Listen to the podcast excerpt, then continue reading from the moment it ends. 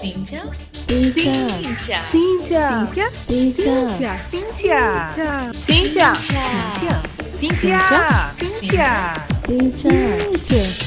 Prazer, somos Cíntia.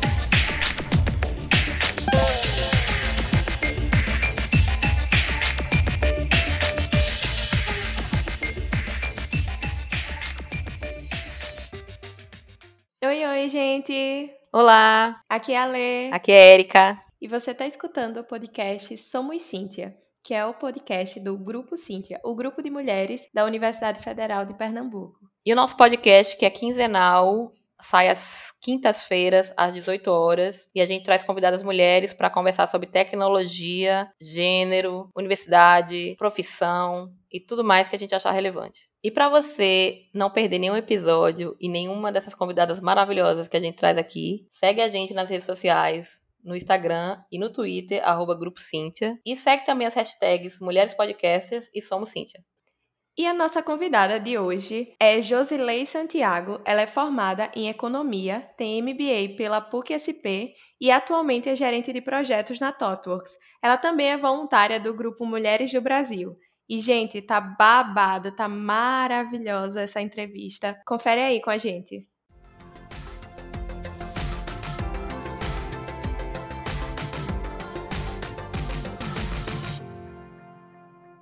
Oi, oi, Josi. Posso lhe chamar assim?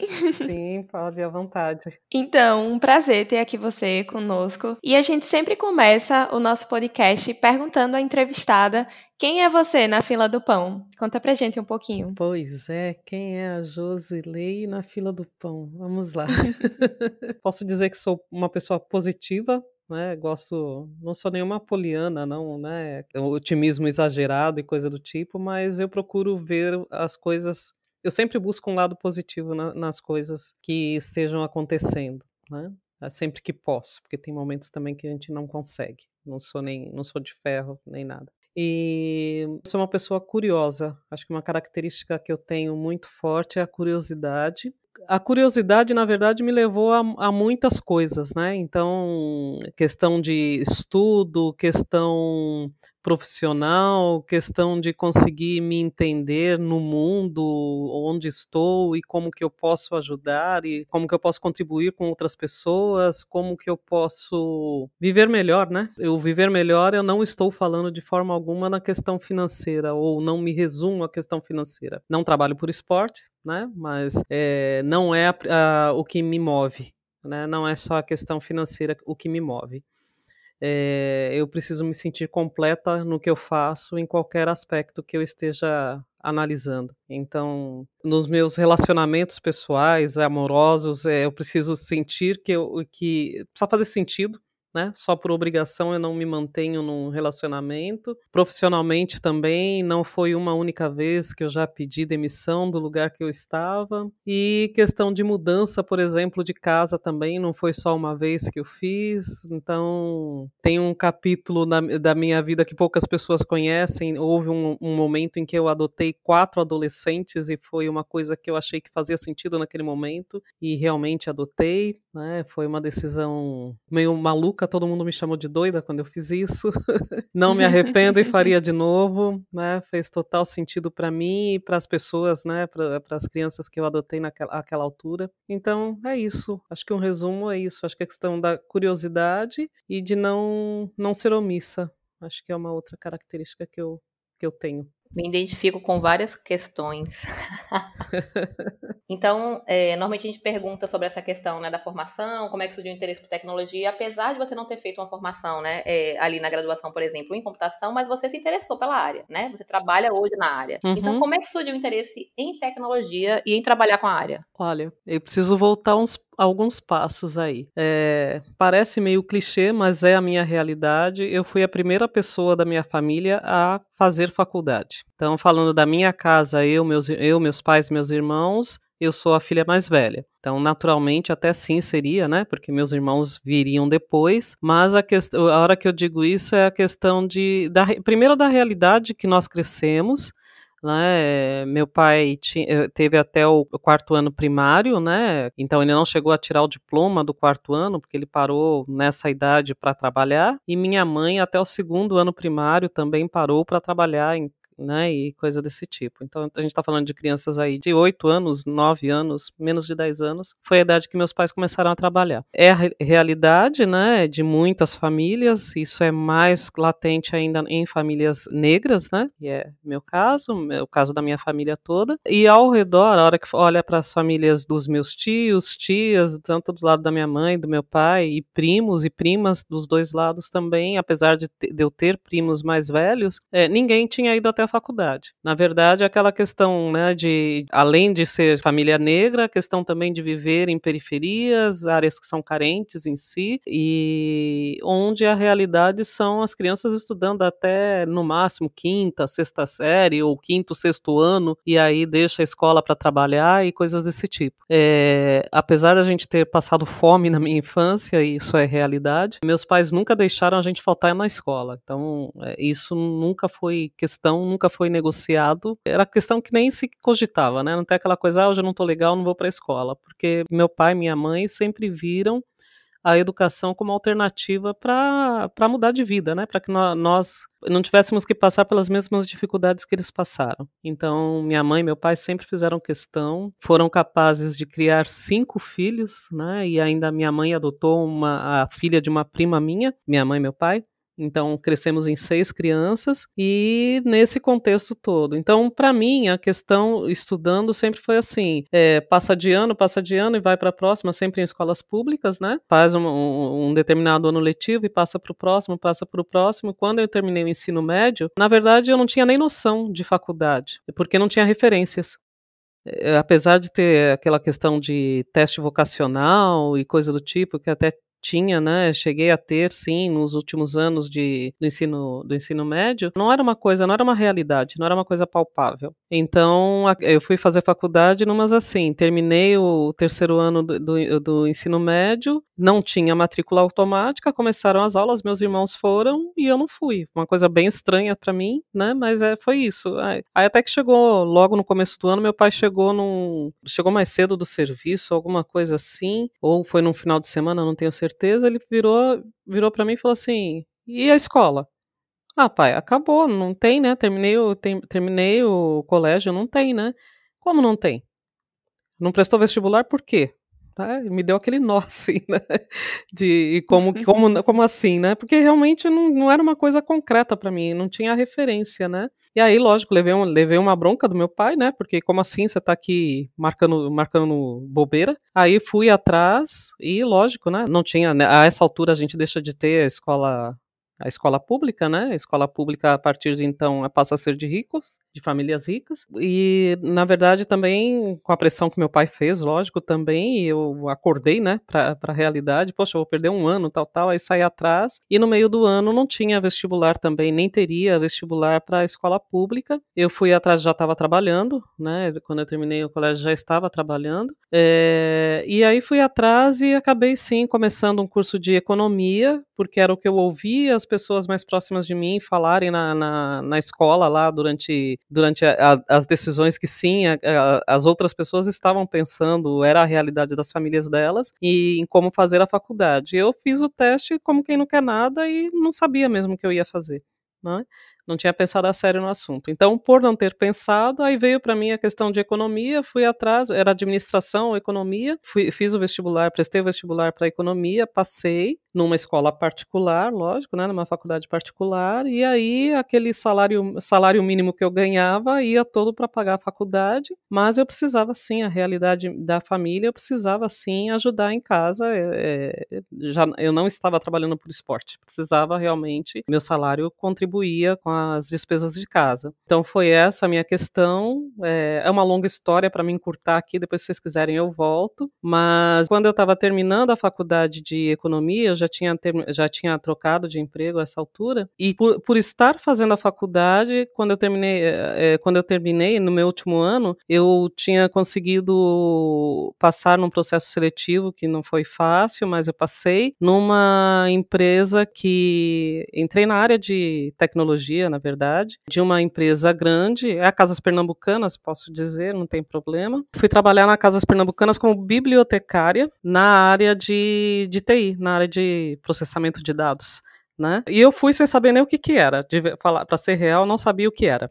Né? Eu fui e eh, quando o meu colega de faculdade, que eu comentei que eu queria trocar de emprego, tal, tal, que não estava legal, e no, no outro bate-papo até comento algumas coisas, eu decidi que eu queria trocar de emprego é, porque não estava dando para pagar a faculdade, ajudar em casa como eu tinha que fazer, não tava, eu estava com a faculdade atrasada. Naquela época, ainda era permitido que as, as faculdades fizessem absurdos como tá atrasado ou você não faz o exame, não faz as provas, ou sua prova vem marcada, que todo mundo sabe que você não pagou. Sua, sua, sua prova, minha prova vinha marcada lá porque eu não tinha pago, Nossa, eu e outras pessoas, mas a, a prova vinha marcada, nós ficávamos por último para receber as provas para fazer, e essas provas vinham marcadas, e depois para você saber a nota era um sacrifício, e resumindo era assim, se você não pagasse, não regularizasse sua, seu, seu pagamento, você não ficava sabendo nem sua nota. E era essa realidade que eu estava vivendo, e como eu não conseguia é, melhorar meu salário, que era um salário, era um salário e meio que eu ganhava, e eu não conseguia né, receber um aumento que eu fazia jus a ele, então eu decidi que eu ia trocar de emprego. E aí um colega da faculdade que me trouxe, né? Eu acionei meu networking naquela época, que eu nem sabia que isso existia, mas acionei o grupo de amigos, né? De que, gente, preciso mudar de emprego tal. E eram amigos mesmo. Aliás, são amizades que eu, que eu tenho, boa parte delas eu tenho até hoje, né? E aí o pessoal saiu todo, poxa, vamos ver, se souber de alguma coisa, vamos avisar a Josi e tal, tal. E eu, além de pegar jornal e tudo para saber onde tivesse alguma coisa, quando esse colega me trouxe a vaga, Josi, lá onde eu tô trabalhando, que era Pernambucana, ele trabalhava no setor de contabilidade, tá precisando de alguém é bibliotecário. Ele me trouxe lá o job description, né? E eu, bibliotecário, o que que é isso, né? Tipo, é de comer ou de passar no cabelo, sei lá o que que é isso, nem eu sabia, nem quem me trouxe a vaga, ninguém sabia. Aí eu fui atrás para descobrir o que era isso, passei no processo seletivo, entrei, e era nessa área de TI que eu, que eu comentei, né? Que eu não sabia nem o que era. Eu tinha lá um, um, trabalhinho que com um mês eu não suportava fazer mais, que era uma coisa bem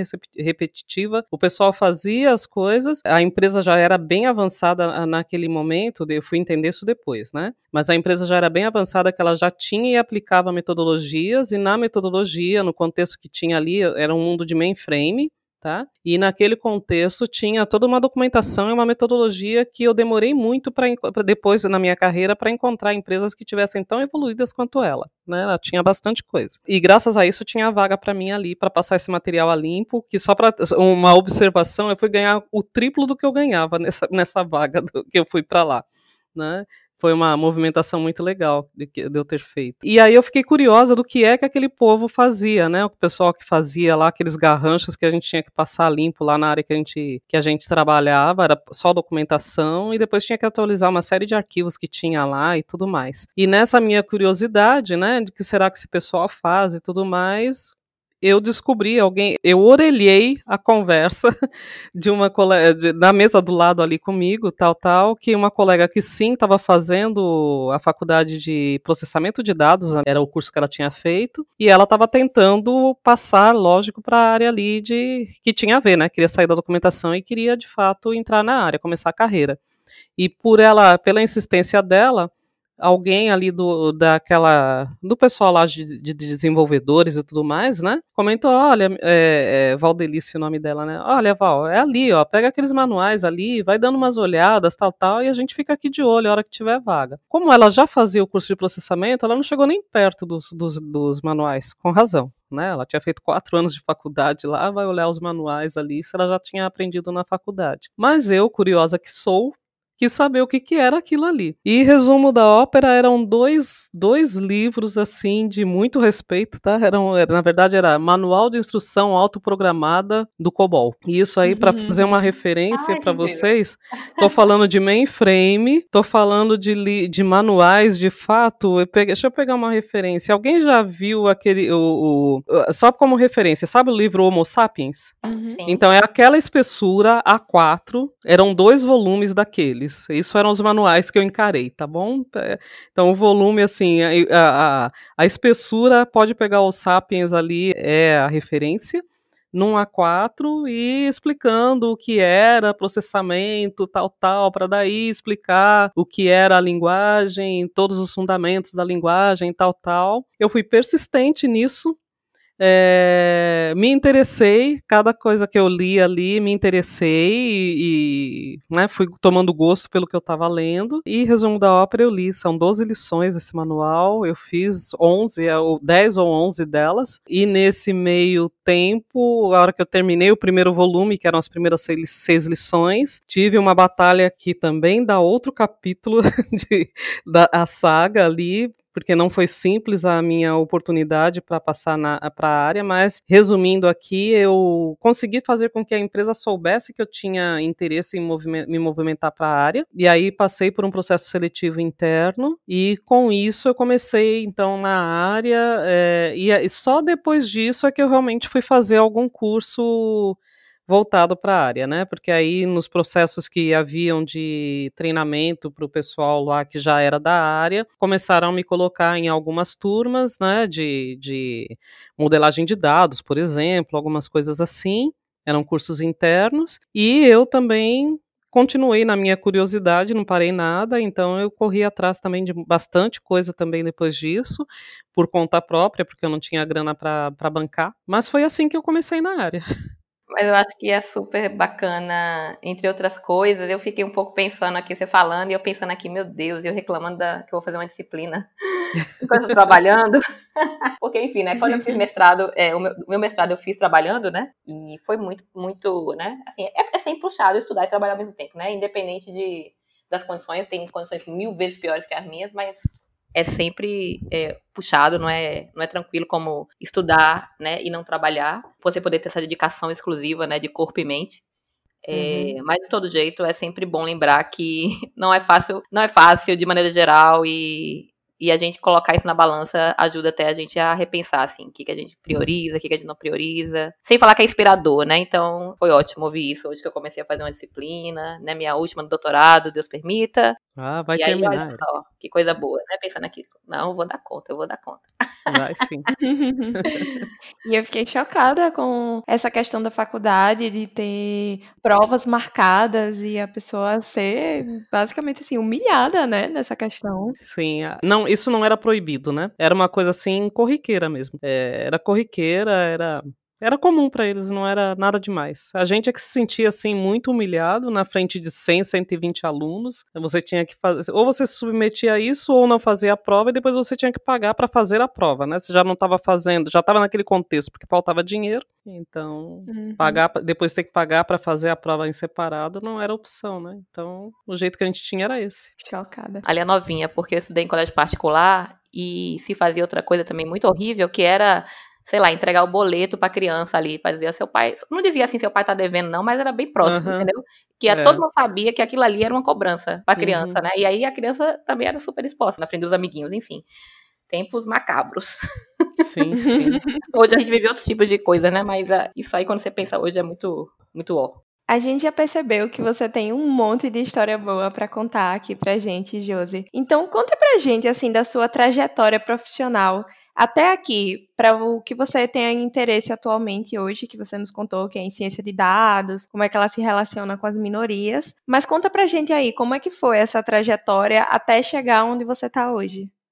Bom, o que eu comentei com vocês, né? Eu comecei na área de programação, Lá fui autodidata, entrei na área de programação. Gostei e gosto muito de codar, apesar de que faz tempo que eu não, não codo, porque eu estou me dedicando a outra a outra área, né? E se eu ficar me aprofundar demais na questão de, de codar, eu, eu acabo perdendo minha evolução na, na área de gestão, que é onde eu estou atualmente. E nessa, eu nunca, na verdade, parei de estudar mesmo não codando mais, o último curso de código que eu fiz foi Python, né? Que foi a hora que eu cheguei, entrei na, na ThoughtWorks, eu estava estudando Python com meu sobrinho que quer entrar na área. Então, quando saiu Java, fui atrás para estudar o Java também, apesar de eu, de eu, nunca ter escrito nenhuma linha de código no Java, mas é a questão que eu acredito que isso me isso me, me beneficia, né, estar a par do que está acontecendo de novo nessa questão da programação, da, do, do, código, me ajuda a tanto a interagir com os times, com os pares, com, com o cliente nessa área de, de consultoria, é, quanto me mantém, mata a minha curiosidade, né, que eu falei, é, acho que é um grande traço meu aí, mata, é, satisfaz essa minha curiosidade. E nessa questão de sempre, sempre ter continuado estudando, é, já faz algum tempo, eu diria que no, pelo menos desde 2014 que eu leio, é uma coisa assim muito, é, são leituras, então peguei livros, artigos, é, esse tema tem me chamado a atenção, é porque também tem um parênteses, né? O como que, qual foi minha primeira é, a primeira questão que me chamou a atenção. No desenvolvimento da minha carreira, houve um momento que, enquanto dev, né, como programadora lá atrás, eu me embrenhei bastante na questão de modelagem de dados, por participar de projetos onde a gente tem que fazer, né, desde a questão de identificar e detalhar qual a necessidade da cliente, para daí detalhar e definir junto com a cliente. Em alguns momentos era o, era o time voltando sozinho e depois chegar e falar assim: olha aqui que mágica que a gente tem para te oferecer. Já participei de equipes assim também, né? De qualquer forma, nessas minhas atuações, a questão da modelagem, né, da, de fazer, de, de desenhar a solução a partir do banco de dados que será consumido pelas aplicações e tudo mais, eu sempre gostei muito dessa questão, né? Eu, num determinado momento da minha carreira, eu quase fui sim para desenvolver minha carreira nessa área de banco de dados, né? De administração de banco de dados e, e tudo mais, porque eu gosto muito dessa dessa disciplina, né? essa, essa área me, sempre me cativou muito. E o que acontece é que então é, um, é algo que eu também tenho um olhar assim mais atento. E quando começou data science, né, e analytics, essa questão toda, a primeira conexão que eu fiz, ah, isso tem a ver com modelagem de dados, deixa eu ver isso um pouco mais de perto. Né, tem, a, tem a ver com administração de banco de dados, tem a ver com modelagem, deixa eu ver isso mais de perto. E conforme eu fui me fui entendendo e, e tudo conceitualmente, né?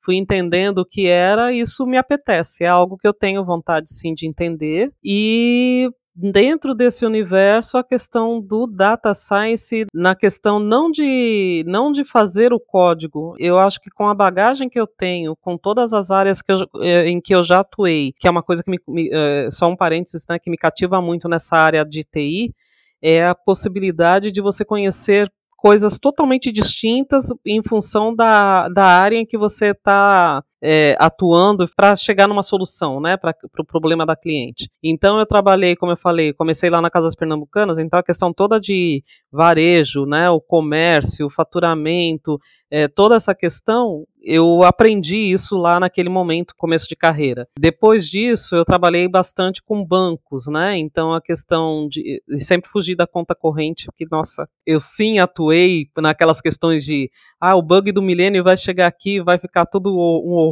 tal, tal. Eu não quero estar perto disso aí não. Então, o que eu pude correr disso, eu, eu corri né? Mas, é, mas eu conheci bastante dessa área toda de bancos por estar envolvida com bancos, eu mergulhei muito fundo na área de seguros. Então é uma área que eu conheço bastante e que eu gosto, é uma área que eu gosto muito da, do negócio nisso, é, é a perspectiva que essa área dá, né? E somando toda essa questão, então já trabalhei com indústria, por exemplo, chão de fábrica, de, de ver células, já trabalhei, por exemplo, com, com questão de publicações, então, ah, então quando uma, uma revista como a Veja, por exemplo, chega na sua casa como assinante, ela tem que chegar na casa do assinante antes de estar na banca, porque senão por que, que o assinante vai comprar aquilo se está na banca mais rápido? Toda a logística para distribuir, então, uma publicação, acabei conhecendo por, por causa disso e descobri, por exemplo, que uma seguradora, né, que a hora que a gente fala de seguros, a gente fala de carro, então só para ficar num exemplo mais fácil, então eu faço o seguro do meu carro, mas a seguradora também, que tem lá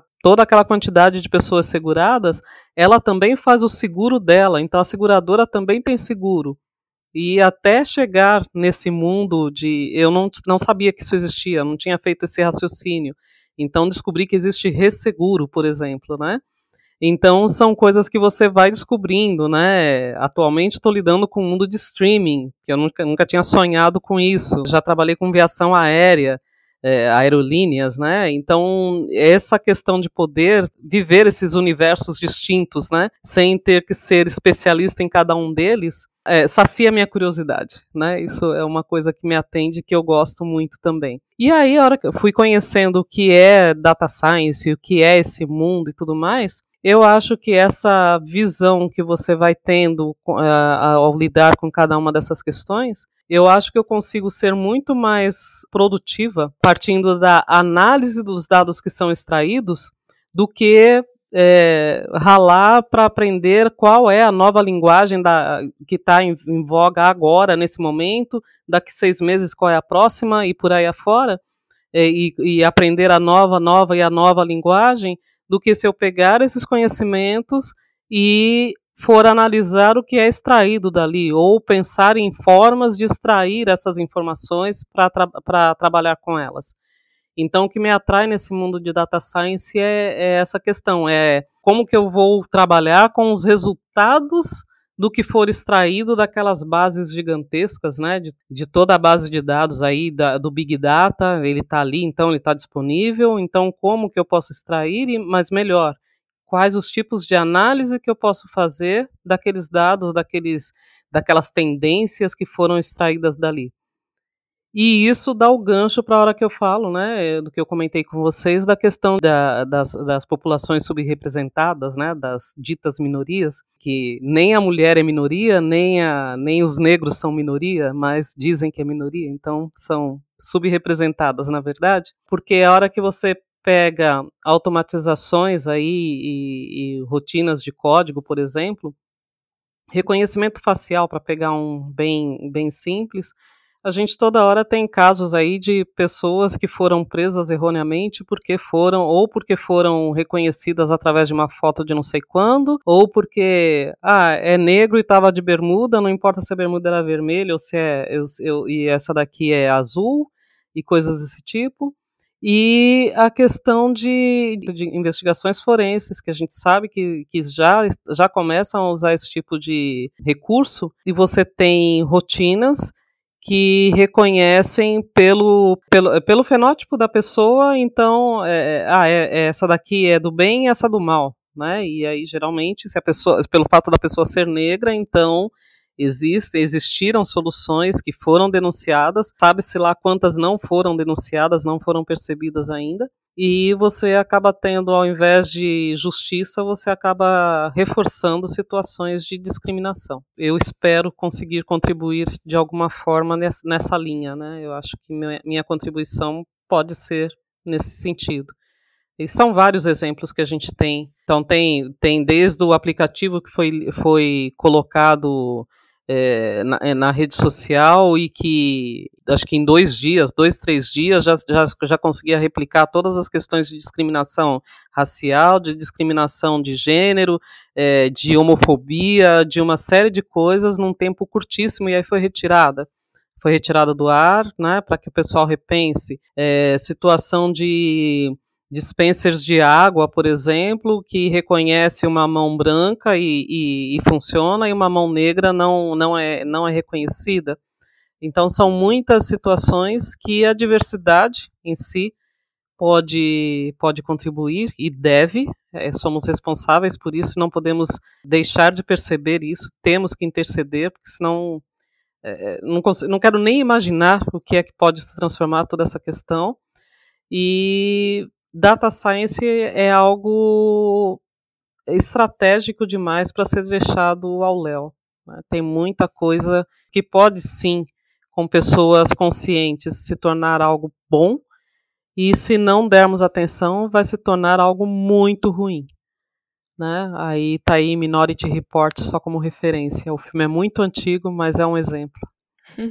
E eu quero fazer um comentário que é, recentemente eu estava conversando algumas coisas relacionadas a esse assunto com a outra colega que também é da área, trabalha, né? Enfim. E às vezes eu acho que todo mundo sabe essas coisas, e aí eu vou percebendo em algumas conversas que não sabem. Mesmo pessoas da área, né? Então é a verdade. gente tem engatilhado aí duas pessoas que a gente quer chamar, a gente não conseguiu bater as agendas ainda. Mas uma que vai conversar com a gente sobre a inteligência artificial e ética, né? Tem uma disciplina que aconteceu recentemente lá na pós, muito interessante, tratava diversas questões, incluindo essas, e e a outra pessoa que tem um pouco mais realmente conhecimento para contar e falar sobre essa questão mais desse viés que a gente pode chamar de racista, né, da, dos algoritmos, enfim, de como é que tudo isso acontece, porque de fato muita gente não sabe e a gente precisa ter conhecer, né, para combater. Enquanto a gente não sabe, a gente não vai fazer nada mesmo, né? Então tá engatilhado aí pra gente. É bem isso, porque senão vai ficar só o lance da, da pessoa super esperta, super inteligente, que consegue lidar com o Big Data, né? E tal, e é moda, e eu tô ali na, com altos salários trabalhando com isso de forma inconsciente e inconsequente, né? Daí, ah, é o melhor código, não sei o que, tal, tal, e dá esses vexames, tipo aí o, o da mídia social e. É, e são vários exemplos, né? A gente fica sabendo de vários aí sem nem procurar, né? Tá aí, tá, tá aí direto sendo divulgado. Os casos que vêm à tona, né? O problema é o que não vem. Pois é. Josi, a gente não entrevistou outras mulheres que sejam gerentes de projetos. Para quem está ouvindo a gente, a gente tem um público bem diverso e várias meninas ainda estão na faculdade e tudo. Você queria contar um pouquinho mais aí pra gente? O que é que faz uma gerente de projetos? Se você acha que porque você codou isso influenciou em alguma coisa, se não influenciou, o que é que consiste aí o seu trabalho hoje? Olha, gerenciamento de projetos hoje é, falando em termos de mercado, e não só de TI, gerenciamento de projetos hoje é qualquer coisa, né? Porque se você for pegar vagas, né, oportunidades aí, por exemplo, no LinkedIn, você acha de tudo. Tudo o pessoal não tem nome, coloca nome de gerente. É, é gerente de projeto e, e de boa né? E aí você chega lá, é assim, tem que assoviar, chupar cana, pular corda, aí salário dois mil reais. Eu tô falando é fato, gente. Uma, vez, uma, uma época que eu tava procurando, eu queria trocar de emprego e assim, aquele descritivo assim imenso, né? Idiomas, não sei o que, era específico para a área de TI, idioma e isso e aquilo, e certificação PMP e, e tudo que você tiver na, em vista, tal, tal e o salário era dois mil reais. Eu mandei para essa vaga de emprego falando que eu queria 22. Meu, esqueceram zero naquilo ali, né? Lógico que não me responderam, mas caramba, é, é insulto isso, né? Você. Então, assim, primeiro tem essa questão. É, é, precisa se achar algum termo que não é SM, não é PO, e assim, é um balaio, porque aí o pessoal mistura também, ah, então isso daí é cascata, que então eh, times autogerenciáveis e não sei o quê, então não precisa do PM. Ok, posso não precisar do PM, então eu vou, vou dar a resposta aqui voltando para a questão de TI mesmo, tá? Para ficar mais fácil de exemplificar. Eu não preciso de uma pessoa PM para falar para a pessoa dev, olha, você deve codificar assim, assado, e muito menos para virar como uns três anos atrás tinha lá, ah, foi lançado o robô lá de gerente de projetos, gerente de projetos vão ser todos substituídos por esse robozinho. Isso é fato. Nossa. Podem procurar, podem procurar Nossa, que isso é fato. É, e aí o robozinho fazia o quê? Ele ficava andando na salinha, numa sala é, e teve demonstração, gente, era coisa séria, não era piada, não era pegadinha. Aí foi lançado e o esse robozinho ia de pessoa em pessoa do time e chegava lá e perguntava: "Tá pronto?" E isso era o, o que definiam que era gerente de projeto, tá? Então, tem essa questão toda que, infelizmente, é o conceito geral. Aproveitaram a questão do pensamento ágil para colocar, para deixar isso ainda pior, mais acentuado. Mas a questão é assim, eu costumo resumir da, da, questão, da seguinte questão. Para que uma pessoa deve, uma equipe deve, possa sentar, baixar a cabeça, fazer o código, falar de times que nem, inter, nem tem, precisam de muita interação, tal, tal, tipo que eu e a Erika vivenciamos atualmente. Mas assim, a pessoa vai ser. Para o que os livros dizem, os artigos é, rasos dizem.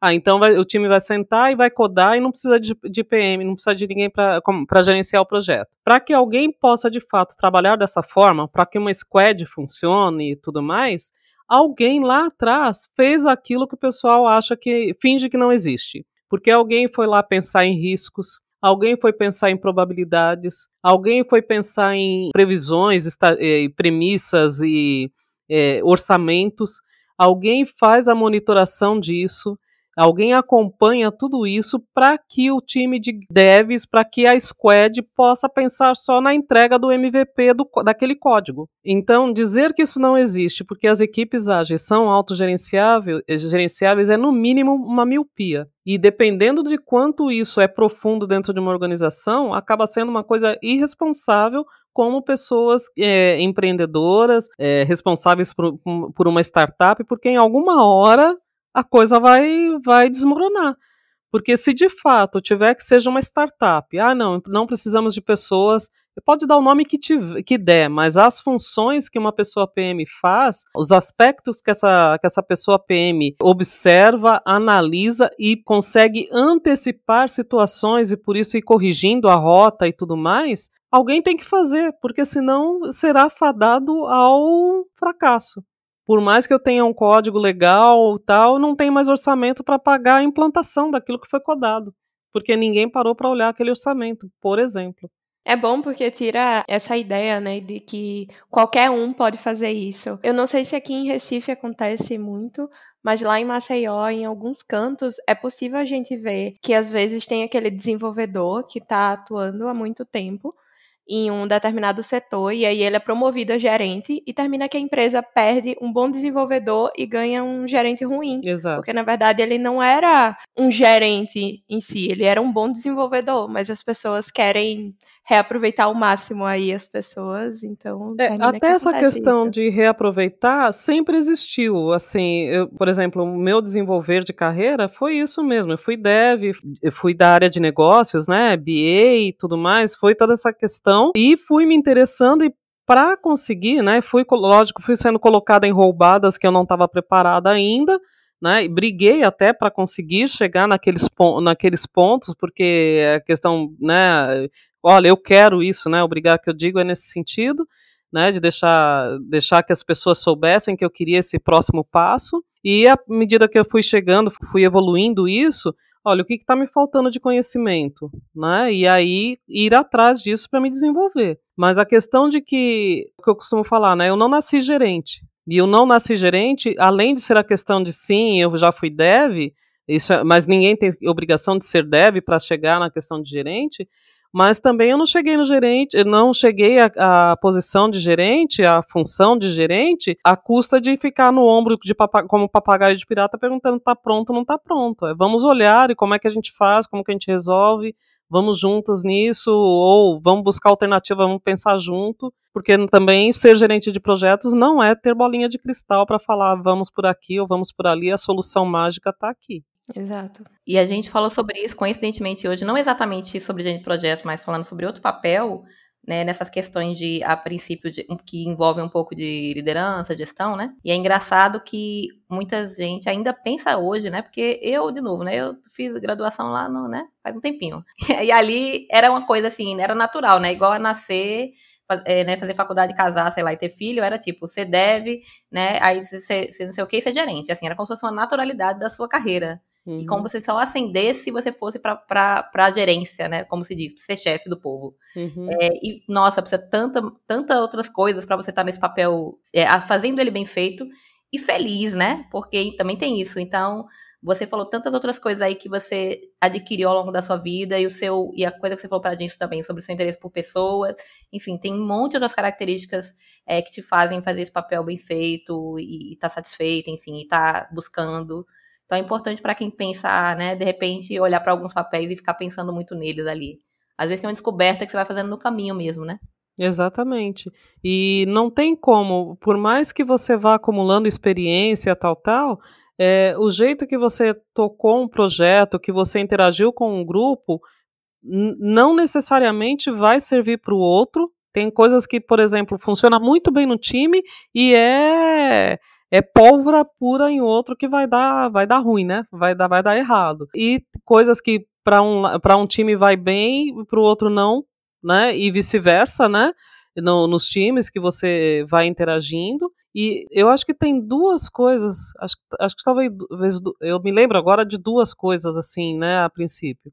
É a questão de sim gostar de gente, porque não tem como você fazer gerenciamento de nada sem interagir com as pessoas que estão dentro dos times. Eu até brinco, né? Já faz um bom tempo durante meu tanto durante meu curso de no, no meu no meu MBA quanto no, no mestrado. É, durante aquelas conversas ótimas, que é o que eu mais gosto nesse mundo acadêmico, que são aquela, aqueles debates, cases e tudo mais, análises que a gente faz. E aí, como as, as disciplinas são, você faz disciplina, uma disciplina num grupo, numa, numa classe, outra em outro, você está sempre encontrando gente nova. Nos cursos que eu fiz, geralmente depois de debater um determinado case, a gente começa a se apresentar, né? Depois de debater o case. Ah, você trabalha com o quê? Você o quê? O que você faz? Tal, tal desde que eu fiz a primeira vez e vi a reação, eu gostei e passei a fazer sempre, né? E você, o que faz? Quando chegava a minha vez, a minha resposta é: eu sou psicanalista de sistemas. Não importa qual é o, qual é a minha, minha, meu cargo, minha função. né? Como assim, psicanalista? Todo mundo estranha, né? Psicanalista de sistemas, porque não dá para você gerenciar, liderar a equipe é, sem conhecer as pessoas. É isso que vem antes, né? Porque, porque você está sempre lidando, lidando, com pessoas. Tec a tecnologia é o de menos. Por isso que eu falei que a questão de eu ser, ter sido dev é o de menos. Mas a, a questão é, ou você vai estar sempre lidando com pessoas quando você está liderando, gerenciando, não importa o nome. Porque ou são seus pares, ou são, ou são, ou é seu time, ou onde ainda funciona com hierarquia, ou são seus subordinados, ou são seus chefes, ou são seus clientes, mas é sempre pessoas, são fornecedores, são sempre pessoas. É, a tecnologia vem em segundo plano na hora que você passa para esse, esse mundo né, de gestão aí. Então, se você não souber lidar com gente, você está no lugar errado, vá fazer outra coisa, porque senão você não vai ser feliz. E o outro ponto é a questão de, de não fazer sozinho, né? Não tenho bola de cristal, não é por estar onde eu estou, é o jeito que eu sei trabalhar desde, desde que eu comecei, eu comecei a assumir lideranças de parar e conversar mesmo. Temos um problema, e aí é outra frase que eu uso bastante. Estamos num time de 10 pessoas. Se é para todas falarem igual, todas pensarem igual, e aí passando por situações onde era hierárquico, né, realmente no papel de PM eu era chefe da, daquele grupo que estava comigo, eu virava pro pessoal logo no começo, né? Olha, se for para pensar todo mundo igual, eu me basto, não preciso de mais ninguém. Então a gente está aqui para que a gente fale, para que a gente coloque nossas diferenças e com isso a gente vai enxergar, porque depois que bater a cara no poste, não adianta virar e falar assim, eu sabia que ia dar errado. Aí não adianta, né? Já estamos todo mundo na roça, não adianta mais nada. Então acho que são duas coisas assim vitais para essa, essa questão. Né? E para mim é o que funciona. É o que me faz brilhar os olhos e gostar de estar tá nessa, nessa loucura. Porque não é fácil também. E aí, Josi, você já falou algumas coisas que tem a ver com essa pergunta que a gente quer fazer agora, mas a gente está no mês de novembro, né, que é o mês da consciência negra, e a gente precisa trazer sempre esse assunto, né? O mês, todos os meses, né? Não é só nesse mês, mas a gente também faz questão de trazer nesse mês, pontuar, enfim, e ajudar as pessoas a pensarem mais sobre isso. E aí, uma das coisas que a gente queria, assim, que você falasse um pouco, como é que trabalhar, assim, diretamente com equipes de desenvolvimento, de software, né, dentro da tecnologia, pode, de repente, influenciar na construção de software mais justos, menos excludentes. Você já falou um bocadinho aí sobre, por exemplo, o que a gente estava comentando na questão de ciência de dados. Como é que a gente pode falar sobre isso e permitir que essas equipes tenham realmente alguma consciência, todas as pessoas da equipe tenham consciência para que elas produzam softwares mais interessantes é, ou soluções é, melhores do que as que já existem. Você considera que tem alguma coisa aí que faz sentido, que é bacana? Fala um pouquinho para a gente sobre isso. Olha, na minha jornada até aqui, como PM mesmo, como gerente de projeto, eu já passei por várias situações de discriminação. Né? Então, foram muitas, porque assim, eu estou em, em vários recortes, né? Então, sou uma mulher negra, não sou casada, que é algo que cobram de uma mulher, não tenho filhos, que é outra coisa que também cobram de uma mulher. Mesmo no mundo profissional, isso, isso é algo que é cobrado, né? Na minha atuação como, como gerente de projetos, eu já passei por situações de ser apresentada para uma cliente Tipo, seria um kickoff, né, do projeto? Seria não, era um kickoff de projeto. Fui apresentada para cliente na consultoria, então era uma mesa com mais de 30 pessoas, porque era uma, uma empresa que estava presente em quase todas as cidades do estado de São Paulo. E quando o diretor apresentou o time, né, nós estávamos em três ali, além do diretor. O diretor colocou: olha, então aqui estou trazendo o time. Este homem branco, né, falou o nome dele. Esse aqui é desenvolvedor. Esse outro aqui será responsável, sei lá, eu não lembro também se era outro desenvolvedor. E a Josilei é, é a gerente do projeto. A sala emudeceu, né?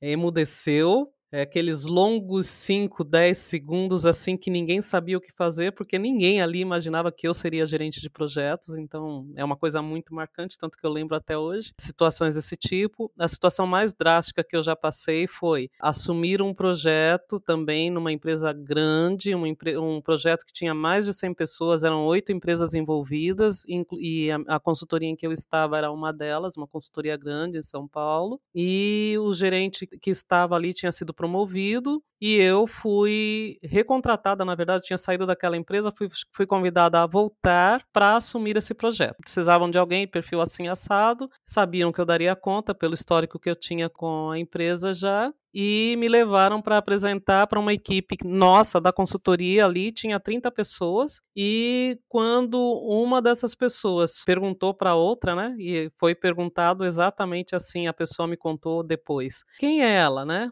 Aí a pessoa que tinha saído de um ponto para outro ali, ah, é a nova gerente do projeto. Aí este homem branco, né, que era Deb, virou e falou assim: "Eu não trabalho com essa negrinha. Essa negrinha não vai ser minha chefe".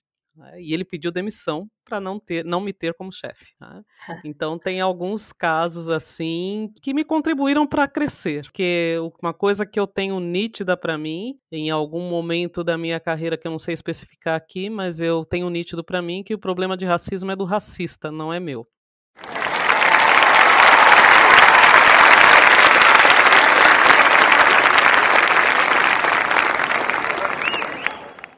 Ah, então Aí eu parei de sofrer. Eu nunca tive dúvida disso, mas a questão é quando eu concretizei esse pensamento, é, eu parei de sofrer tanto com essas questões. Né? A gente nunca deixa de sofrer de tudo, mas pelo menos não deixaram de me, me machucar da forma que me machucavam até então.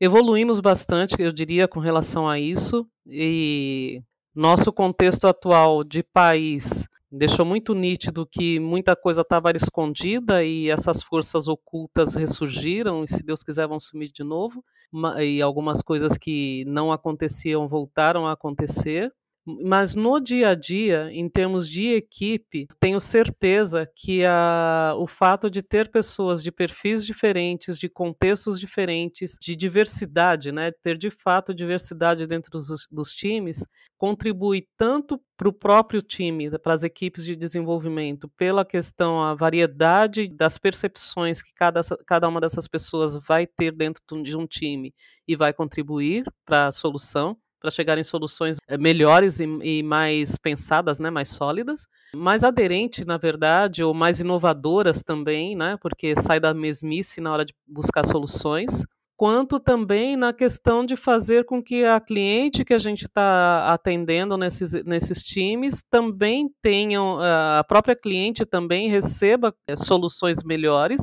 mais maduras, mais discutidas, melhor analisadas por essa diversidade e, portanto, também para a cliente, a hora que ela chega para os clientes dela, né, lá na ponta, ela também está levando soluções melhores. Então, eu não tenho dúvida que essa questão toda contribui muito e que é importante para a gente chegar no, em resultados melhores também. Então, a forma que isso pode contribuir, que forma que isso pode somar né, na, na busca de alternativas, é a gente não perder a contribuição que essa diversidade pode trazer para cada solução e não perder a intencionalidade de aproveitar isso, né? A hora que a gente tiver espaços diversos, que a gente trabalhe para que esses espaços sejam diversos, a gente não podar essa diversidade depois na busca da, da, das soluções, né? Não adianta nada, aí vou voltar para a questão de contexto, mercado e tudo mais, a gente sabe que no Black Lives Matter tem muita empresa que só fez o post porque queria curtidas, mas não mudou nada, não tem nada, e é só uma coisa vazia, um discurso vazio para ganhar like nos posts que ela fizer nas mídias sociais, para ser uma coisinha engraçadinha, para ser uma coisa sensível em determinados momentos conforme a conveniência da audiência. As empresas que fizerem isso, que continuarem nisso, estão fadadas ao fracasso, isso é fato. Na questão da TI, a gente consegue, nas soluções que a gente faz, seja num hardware, seja, num software, seja num componente que vai ser chamado e tudo mais, a gente ter esses cuidados. Então, é na hora que faz uma. vai fazer um aplicativo para o celular, por exemplo, lembrar que pessoas surdas utilizam o celular. E isso a equipe de desenvolvimento pode fazer. Eu já, já participei de equipes onde tínhamos essa preocupação. Nossa equipe propôs para cliente algumas, algumas alterações no que estava ali no, no protótipo, para que pessoas surdas pudessem utilizar o, o, o, produto a hora que ela lançasse. Né? Então, foram acrescentados cuidados no produto, na solução que seria entregue, para atender os padrões que tem para pessoa surda, para pessoa cega. Tem pessoas, por exemplo, voltando para a questão aviação, por exemplo, você tem pessoas que têm problema de nanismo, por exemplo, e como que você faz com isso na hora de fazer um check-in? Então, são coisas que surgiram porque, por exemplo, nessa equipe que eu estava trabalhando, tinha sim uma pessoa que tinha o nanismo. Então, por questões que foram feitas de sensibilização dentro do próprio time e tudo mais, na hora de pensar na solução, o time teve a capacidade, né, a consciência, a contribuição da diversidade que o time tinha e nós levamos propostas desse tipo para cliente. Então, assim, eu acho que é muito difícil hoje a gente pensar em alguma área que não utilize tecnologia.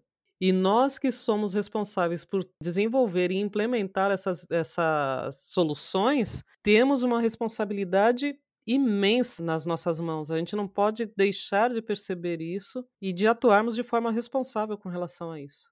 Josi, o que, que você acha assim que pode ser feito, ou coisas que você já tenha passado mesmo, ou que você enxergue hoje, num contexto de uma empresa que ainda não tenha, por exemplo, equipe diversa? Por, enfim, talvez não tenha entrado no radar dela ainda, ou tenha entrado, mas ela ainda não tenha conseguido implementar. Então, assim, a gente sabe que o contexto das equipes diversas, elas são benéficas em milhões de sentidos, especificamente, inclusive, para a questão né, de entender todas as minorias que não são minorias, né, mas enfim, que são vistas e que são deixadas de lado. Mas aí, se que você pudesse dar alguma dica, ou algo que você já tenha talvez feito em momentos que você trabalhou em locais que não tinham equipe diversa? Como é que você acha que pode, sei lá, algumas coisas que as pessoas podem fazer para, enfim, para divulgar, para, vamos dizer assim, propagar um pouco essa consciência das pessoas em relação ao racismo?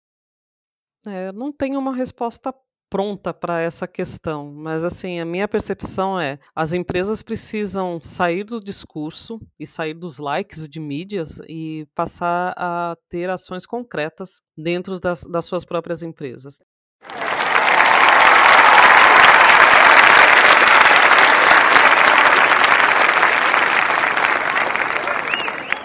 Cada empresa tem seu jeito de resolver, é, então cada empresa, e aí isso vai desde o pessoal que está lá na linha de frente, no, no, último nível hierárquico de uma empresa, até a questão da alta gestão, da presidência das empresas. E eu diria que nesse momento a responsabilidade maior é dos dirigentes da, dessas empresas, é do, da presidência, CEO, o nome que se dê ali, mas é das lideranças dessas empresas, porque eles, é, essa liderança é que tem o poder da caneta, né, de orçamentos para direcionar tanto para apoiar ações quanto também de financeiramente aprovar também, né, e indicar essas ações que sejam necessárias para cada situação, para cada, para cada realidade de cada uma dessas empresas. Mas a questão, o alerta é sim, sair do discurso, sair dos likes, sair da página preta na mídia, na rede social.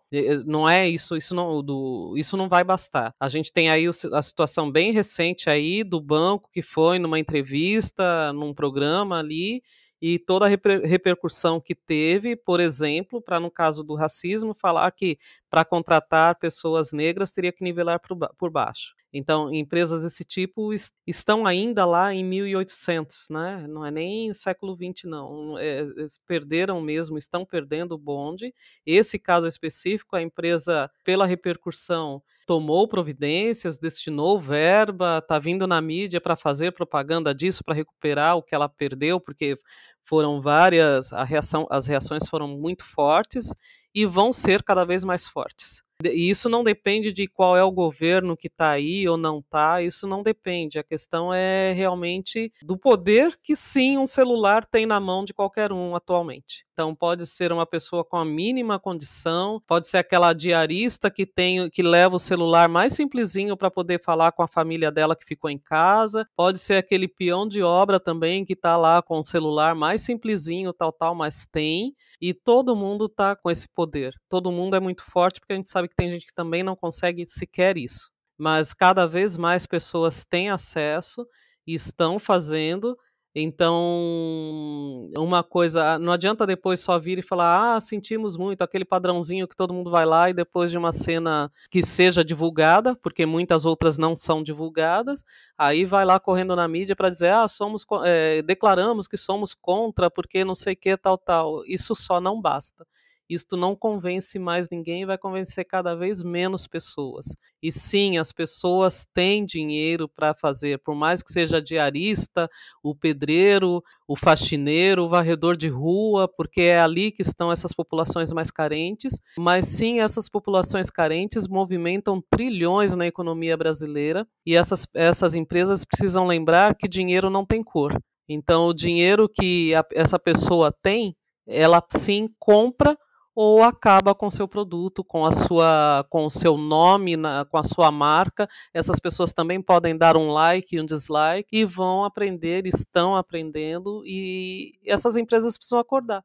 Se elas não acordarem, elas vão perder a clientela, né, os seus potenciais clientes, os seus potenciais parceiros, porque a pressão ela existe e não, esse, isso é algo que não vai se reverter tão facilmente. Então, a empresa que não tomar postura, não tomar atitude, então coloca, junta, tem uma situação, ah, é, eu, olhando aqui realmente, se tiver pessoas negras, só tem ali faxineiros, só tem a mulher do cafezinho, ou sim, abrimos e fizemos e a pessoa entra como estagiária e não sai de estagiário porque nunca fez o suficiente para receber uma promoção, por exemplo. Isso não basta essas pessoas, essas empresas, para viverem, para sobreviverem, para crescerem, para não morrerem, essas empresas vão ter que mudar a atitude. Não são mais discursos vazios que vão fazer nada. Josi, inclusive, você estava falando aí do banco, eu estava lembrando exatamente desse exemplo, que tem tudo a ver com o que você falou, que eu vi uma postagem da Monique Evelyn falando que fez uma palestra no Nubank, né?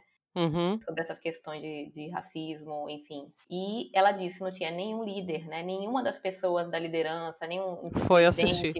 Foi uhum. assistir, né? Então isso é um exemplo mais clássico possível da, do discurso distante absurdamente da prática, né? Porque nem para ouvir elas tiveram tempo, né? Vamos dizer assim, se disponibilizaram nem a ouvir, né? Quem dirá fazer outra coisa. E ainda é assim, né, Érica? Ah, é, ah, é problema dos indígenas. É, é, ah, problema com a população indígena. Ah, o problema é dos indígenas. Ah, a população negra. O problema é dos negros. Né? Ah, a homofobia. O problema é de quem é gay. Então, é, e não é, não é mais, não é mais. É, e a questão até as urnas, as urnas trouxeram notícias. Foram eleitas, foram eleitos vereadores, vereadoras trans, gays, declaradamente que fizeram campanhas dizendo que e foram aprovadas. Então, o preconceito pode existir no discurso de alguém que se acha dono da verdade, mas na prática a sociedade não está aí mais. Né? A sociedade está em outro lugar que essas empresas precisam lembrar, precisam chegar junto, porque senão não vai ficar. Não... É, esse discurso não sobrevive, né, ele não tem mais a força que pensaram que tivesse, por mais que tenham ressurgido vozes do além, elas não são suficientes para sustentar isso, porque o novo sempre vem, e o atual é esse.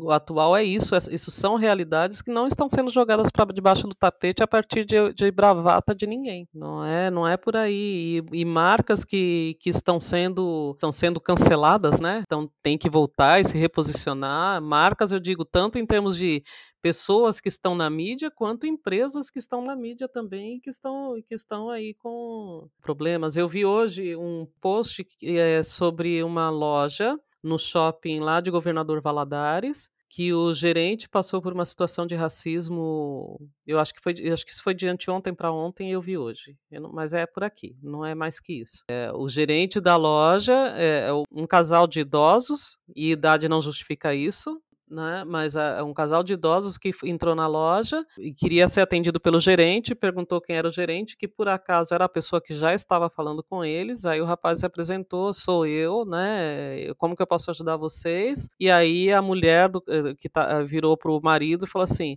uma loja desse tamanho não deveriam ter, deixar isso é, deixar ser cuidada por um, por um, negro. E aí viraram as costas e foram embora. Deixaram o cara no meio da loja ali, não não atenderam. O cara foi para dentro do foi pro banheiro chorar. Aí os funcionários viram, foram lá e tem um vídeo rodando aí na internet que já deve estar tá estourando aí de visualizações, que aí os funcionários da loja receberam o gerente no dia seguinte, protestando contra racismo, tal, tal. Mas o casal não foi identificado nem nada e foi, foi embora, né?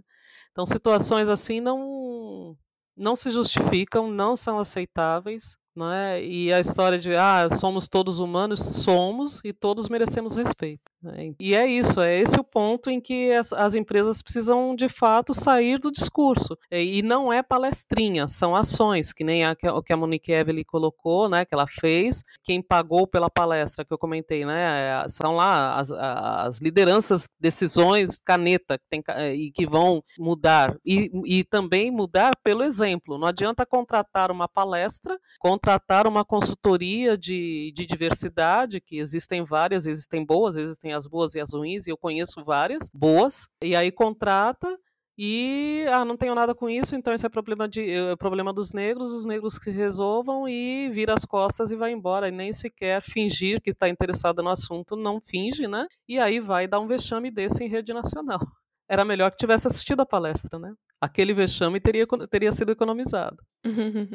É, você também participa como voluntária do Grupo Mulheres do Brasil, particularmente nesses comitês né, de igualdade racial e de ciência, tecnologia e inovação. Para você, Josi, qual que é a importância de participar desse tipo de voluntariado?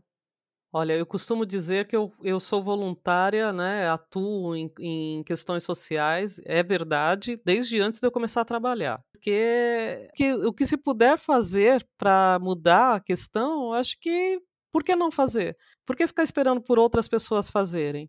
Falando especificamente do Grupo Mulheres do Brasil, eu faço parte do Mulheres do Brasil desde 2015. Ele começou em 2013, né? Então entrei. Ele tinha dois anos, um pouquinho por convite de uma, do marido de uma pessoa, porque esse marido trabalhou comigo e por acaso a gente trocou uma mensagem no LinkedIn. Trocou uma mensagem, não, ele viu que eu curti uma publicação, ele, naquele momento ele achou que eu estivesse procurando emprego, naquele momento eu não estava, e aí ele me colocou em contato com a, com a esposa dele, que fazia parte já do, do Mulheres e fazia parte do Igualdade Racial, e eu fui para lá. E passei a participar, gostei, todas estão convidadas, grupo é o link ali, tem uma série de informações e dá para se cadastrar ali e dá para participar de reuniões para saber melhor o que é. E o legal ali é que uma das coisas que é tipo um mantra é cansamos de reclamar, a gente quer atuar, né? a gente quer agir. É, se ainda não somos, em breve seremos, eu acho que já somos o maior grupo político apartidário do Brasil. São mais de 70 mil mulheres atualmente. Estamos em todas as unidades da federação, eu acho que faltam duas, para não falar todas, além de brasileiras que estão no exterior. Então a gente está falando de Portugal, Alemanha, França, Estados Unidos, em, em, mais de uma cidade em cada um desses lugares, e são vários, com certeza não falei todos, os demais países, e são 21 comitês em que a gente atua, então tem saúde, educação, igualdade racial, mundo digital, que é o nosso ciência, tecnologia e inovação, esporte, cultura, combate à violência contra a mulher. Eu não vou lembrar dos 21, gente, mas falei aí vários deles, né? Mas é, são vários, são várias frentes de atuação. E você não é obrigado a estar em nenhum deles, você pode estar em todos eles se você tiver fôlego e tiver interesse to para todos eles. Ninguém precisa ser especialista em nada para estar, nem não precisa ser da área de TI para estar no, no, no mundo digital, não preciso ser advogada para estar no jurídico, não preciso ser atleta para estar no de esporte e por aí vai. E é incrível como as coisas acontecem, porque é, são pessoas que dedicam, todo mundo é voluntário, tem grandes empresárias, o grupo começou com 40 mulheres que foram convidadas para ir até Brasília em 2013 para conversar sobre alternativas que poderia, poderia organizar e como as mulheres poderiam cooperar, as empresárias, no caso, que foram. E elas, antes de se encontrar com a Dilma, na época, né, que era a presidente, elas se encontraram antes para se organizarem para irem para a reunião que elas tinham sido convidadas e decidiram que elas fariam um grupo independente do que desse aquela conversa que elas iriam, que elas não iriam manter contato. Ali surgiu o Grupo Mulheres do Brasil, com 40 mulheres. Quando eu entrei em 2015, já eram quase 3 mil, e hoje são 70 mil. Então, o crescimento é exponencial. Eu não sei se dá para explicar muito sem ser o, Chega Junto. Tem uma, tem, mas nessa questão agora de ser remoto, a gente tem uma reunião que chama Portas Abertas, que é onde a gente resume as, o que, as realizações que foram feitas por esses comitês, né? Cada um dos comitês. Isso existe em cada um desses núcleos que eu comentei. Então tem núcleo Recife, ele começou em São Paulo, então a central vai é ou seria o núcleo São Paulo, mas na verdade a, a central é São Paulo. Tem Recife, tem Rio, tem Belo Horizonte, mas não são só as capitais, tá? Tem cidades outras em cada um dos estados. E cada um tem sua dinâmica para lidar, e a questão é bem essa: não vamos. É, a gente não reinventa a roda, então, se a gente tem alguma ideia e de repente descobre que existe algum grupo fazendo algo que já está trabalhando naquilo, a gente vai e soma para dar uma força. Um exemplo disso é, por exemplo, o Amigos do Bem, né? Que acho que vocês talvez já conheçam, que é bem antigo, ele é de antes, é de muito antes do Mulheres do Brasil. É algo interessante de conhecer, porque é feita, são feitas arrecadações de alimentos durante o ano todo, no país inteiro, para apoiar famílias no sertão nordestino. E o Mulheres do Brasil apoia o Amigos do Bem, né? E somou forças e, tipo assim, o Mulheres do Brasil adotou o Amigos do Bem. São coisas, são entidades distintas, mas o Mulheres do Brasil apoia esse, esse trabalho feito pelo Amigos do Bem. O Museu do Ipiranga, por exemplo, em São Paulo, tem Mulheres do Brasil atuando nessa questão da reforma, porque o museu estava fechado, estava ali numa situação muito ruim. Então, o Comitê de Cultura se organizou e foi atrás para batalhar e a obra saiu do papel, né? E está sendo realizado e o Mulheres do Brasil está interagindo com o que está sendo feito ali. Falando do, do Núcleo Recife, nós temos, acho que são 11 comitês, coincidiu que quando eu vim para Recife, uma das primeiras providências que eu tomei, né, na minha organização de mudar de cidade é: tenho mulheres do Brasil lá? Como que eu faço para me inteirar? Porque eu estava bastante envolvida em São Paulo. E quando eu cheguei aqui em Recife, o pessoal estava reorganizando, reestruturando o núcleo, né, em Recife, porque tinha dado uma parada, tinha as, as lideranças tinham tido que se afastar temporariamente, então um outro grupo assumiu essa liderança estava reorganizando, reestruturando, e como assim, estava tudo do zero, na verdade, eu falei, bom, esses dois precisam acontecer. Então, eu assumi tanto igualdade racial quanto o mundo digital para juntar pessoas comigo para fazer com que esses dois fossem dois dos núcleos existentes aí em, é, na cidade de Recife. E a gente está fazendo várias coisas. O núcleo Recife tem acho que quase 1.300 mulheres inscritas.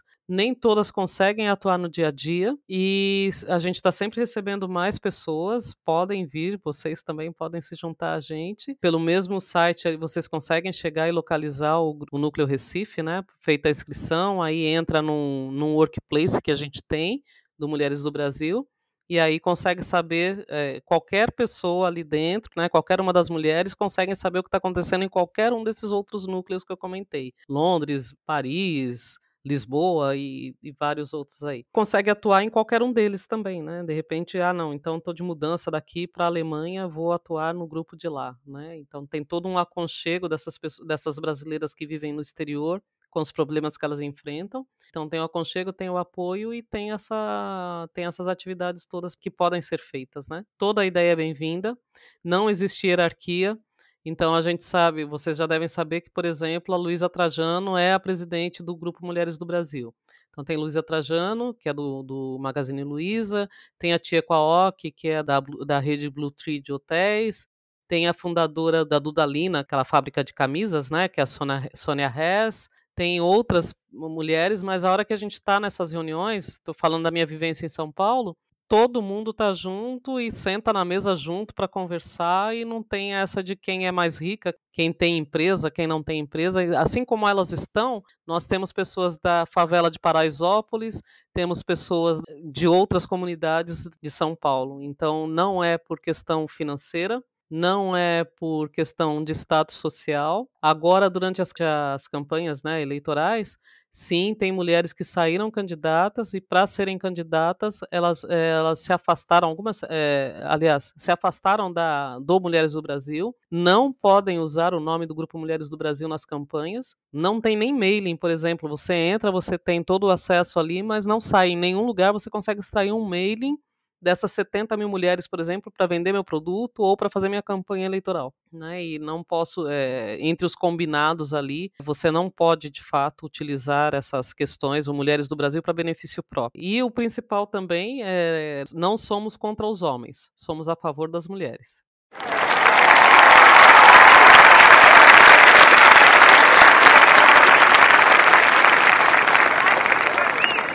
Que é, que é diferente. Isso está lá entre os nossos inegociáveis.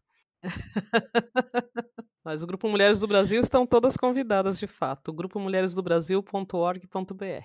A gente vai deixar o link aqui na descrição. A gente podia ficar assim três horas falando de mil coisas. Tem mil coisas que ele não perguntou, que eu sei que Josia falar muito bem. Então já fica o convite para uma próxima conversa mais para frente para a gente falar de outros assuntos e aprofundar algumas questões. Mas a gente sabe que as pessoas não escutam, né? Se gente botar duas horas e meia, só umas pessoas muito, muito especiais aqui escutam podcast duas horas e meia. Em geral, a pessoa escuta de uma hora no máximo. Né? Inclusive, a Alessandra, que no começo queria fazer os nossos episódios de meia hora só. E aí, tava ali, não, porque eu escutava de uma hora e meia, né? Então a gente ficou fazendo ali aquele balanço. E hoje a gente tenta manter ali uma hora, uma hora e pouquinho. Mas enfim, quando é bom assim, demora mesmo e as pessoas escutam. Mas a gente tenta não passar demais. E aí a gente vai pedir para você agora deixar uma mensagem final, falar alguma coisa que você queira dizer que a gente não te perguntou. Use esse espaço para falar bem livremente o que você quiser para a gente fechar a nossa conversa de hoje. Bom, em primeiro lugar, eu quero agradecer vocês pelo convite. Gostei muito de estar aqui com vocês e quando quiserem, estou à disposição, é só combinar. Meu muito obrigada mesmo para vocês. Gostei muito de estar aqui.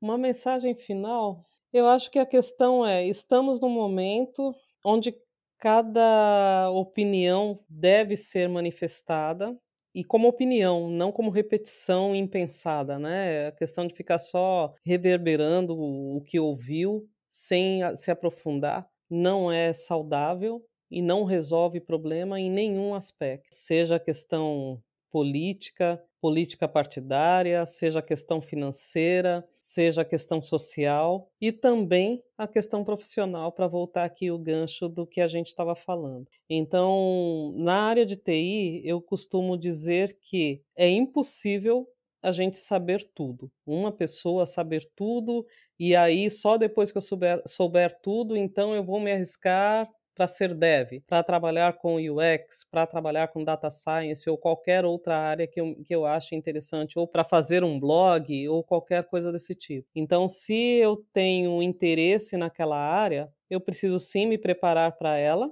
mas se eu ficar com o objetivo de que eu primeiro preciso saber tudo e só quando eu souber tudo eu vou atrás, não tem jeito, eu não vou conseguir concretizar o que eu quero ainda mais por ser na área de TI, porque a área de TI muda, evolui numa velocidade muito grande. Então a gente precisa saber o que, onde a gente quer apostar, para que lado a gente quer ir. Tá com medo, vai com medo mesmo, isso vale, porque eu preciso começar alguma coisa para então ir descobrindo o meu caminho e definindo qual vai ser o trajeto que eu vou fazer à medida que eu for aprofundando em uma determinada área aí eu vou descobrir que existe uma determinada é, variação, uma, uma determinada vertente, vou descobrir algo novo naquilo e vou me aprofundar naquele, naquele ponto. Então, começar, comece quanto antes. Eu consigo aprender, seja no celular, seja no computador, seja num tablet,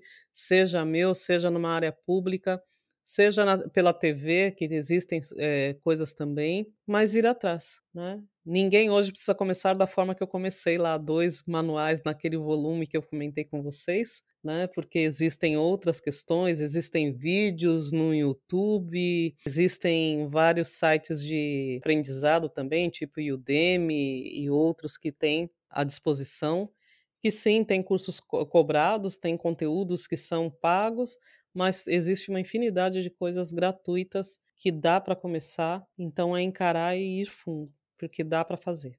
Zero defeitos. E agora a gente vai fazer né, aquele nosso quadro delicioso que chama Indicações Empoderadas, onde nós e a nossa convidada indicam alguma coisa que ela achou interessante, que ela viu recentemente, que tem ou não tem a ver com TI, que tem ou não tem a ver com lazer, com profissão, enfim, qualquer coisa que ela acha que vale a pena a gente dar uma olhada. E a gente sempre gosta de começar pela pessoa que a gente convidou, então, Josi, faz a tua indicação pra gente. Então, acabou de sair hoje, né, o LinkedIn Top Voices 2020 Brasil. Então, quem ainda não viu, corra lá para ver. Tem 20 pessoas, então, são 20? Nem tenho certeza se são 20, mas de qualquer forma são é o top list 2020. Tem várias, é, são 25 profissionais, acabei de olhar aqui, são 25 profissionais brasileiros que estão iniciando conversas relevantes na plataforma. É, alguns deles eu já sigo, vou atrás dos demais. Então, dentre os que eu já sigo dessa lista, tem a Adriana Barbosa, que é CEO do Instituto Feira Preta, que é muito interessante de conhecer, eu já sigo. Ela faz parte do Mulheres do Brasil, que eu falei que tem pessoas empoderadas, né? Mulheres muito boas ali. E a outra que eu já sigo, que também faz parte do Mulheres do Brasil, é a Lisiane Lemos, que também está ali no Top Voices. Ela hoje é líder de vendas no Google, a Lisiane Lemos. E os, os, demais 25 nomes também são super interessantes, podem ir lá, super indico. Em termos de leitura, a minha leitura atual é o que, a que eu comentei já no post, que é o Sapiens. É um best-seller já, né? Já é, não é nem tão novo assim. Maravilhoso. Né? Tem o Sapiens, e eu tô lendo o Sapiens porque, na verdade, eu quero chegar no Homo Deus. E como eu sei que o Homo Deus é continuação do Sapiens, eu peguei o, o, Sapiens primeiro. Então são duas indicações aí já. Pelo que eu estou vendo do Sapiens, faz a gente repensar toda a questão da história da humanidade numa perspectiva bem diferente. E o livro é cativante, ele prende bastante a gente. É, muito bom mesmo. E aí, outra coisa em termos de música, né? Tem alguns nomes. É, acho que hoje eu falaria de Emicidas eh, porque vocês me pegaram de surpresa. Tem. Vocês me pegaram, vocês conseguiram me pegar de surpresa, assim. Que eu tenho um outro, tenho um outro nome que eu vou tentar achar aqui enquanto eu tô falando com vocês ainda. Se eu, se eu lembrar, eu falo. Então, ali, enquanto a Josi de repente pensa em alguma outra coisa, que se ela lembrar, ela fala pra gente, é, qual é a tua indicação? Então, antes de eu dar a minha indicação, que eu já tinha pensado, eu vou dar a indicação baseada no Sapiens, que Josi falou, do 21 lições para o século 21, que também é do Yuval Harari, que é o mesmo autor de Sapiens, é o mesmo autor de Homo Deus, e é maravilhoso, esse cara é incrível escrevendo e as questões que ele levanta são realmente muito relevantes, as pessoas deveriam prestar atenção e discutir mais as questões que ele aborda no livro. E uma série que eu assisti é maravilhosa também, que é o Gambito da Rainha, que está disponível na Netflix, que conta a história de uma menina que é prodígio no xadrez. E é muito interessante a história. Ela tem várias questões que são abordadas. O machismo também é abordado de uma maneira assim, bem até sutil em alguns momentos. E é muito boa, vale muito a pena para a galera assistir. Eu maratonei esse final de semana aí que passou. Muito bom também. Tá. E aí as minhas indicações, hoje eu tenho duas. Uma é de um filme que eu já assisti, que eu assisti, tive o privilégio de assistir no cinema, período ainda onde a gente podia ir pro cinema. Aí deu uma saudade duplicada do filme quando eu vi que ele saiu lá, tá lá no catálogo agora da Amazon Prime, que é o Infiltrados na Clã. Esse filme, assim, é fantástico. Ele conta uma história real, né, baseado uma história, é do Spike Lee, é baseado numa história real, é de um policial negro que foi se infiltrar na Ku Klux Klan pra desmantelar aquele núcleo ali da, daquele, daquela região onde ele vivia. E é uma história incrível, assim, incrível em vários aspectos. A gente vai deixar o link aí do trailer para vocês darem uma olhada e, enfim, tente ir, faça uma conta gratuita na Amazon Prime para ver só esse filme, porque vale a pena. Vale demais. Inclusive, não vou contar spoiler, mas no final do filme eu me arrepiei toda com as cenas que ele coloca. Muito, muito bom. Tem um filme que nem é tão antigo assim, o nome é Corra. Ele é de 2017, me parece. Passou recentemente na, no canal aberto.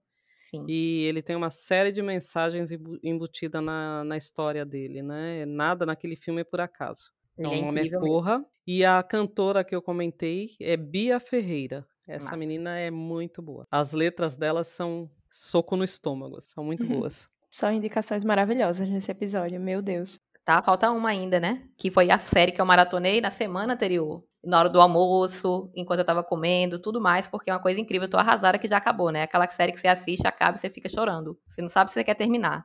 Essa, ela passa na HBO. O nome é Lovecraft Country. Ela é baseada num livro que foi reescrito em cima de romances de um, um cara muito famoso de ficção científica. E é um pouco de ficção de terror. As pessoas protagonistas todas do, do seriado são pessoas negras, então ele também faz uma, uma referência ao racismo daquele período, usando histórias fantásticas, usando terror, usando ficção científica. É cheio de mensagens, nada sutis. e muito importantes para a gente repensar né, nosso, nossos papéis, nossa sociedade. E sem falar que assim, é incrível, bem feita, e é um negócio de ficção para quem gosta. Então envolve tudo do bom e do melhor, e eu recomendo demais. Tô doida já pela segunda temporada. Ó. É isso, gente. A gente quer falar assim um agradecimento gigante, né, para Josi. pois é, rainha demais. Eu é que agradeço pelo convite, gente. Foi muito bom estar com vocês.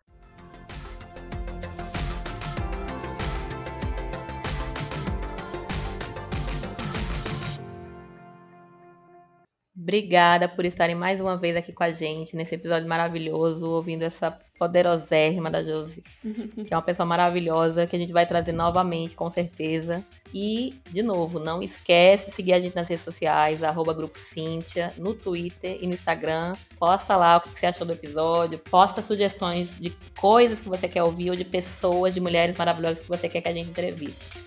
E aproveitando que Josi falou aqui no nosso episódio sobre o curso da Udemy, não se esquece que está rolando lá no nosso Instagram o sorteio de um desses cursos. Então você pode ir lá, você mulher que está escutando a gente, vai lá no nosso Instagram e vai conferir esse sorteio. Você tem até o dia 11 do 12 para participar e a gente vai divulgar o resultado no dia 24. E não se esquece de usar a hashtag Somos e hashtag Mulheres Podcasters para compartilhar nossos episódios nas suas redes sociais, tanto no Instagram quanto no Twitter. É isso, gente. Tchau, tchau.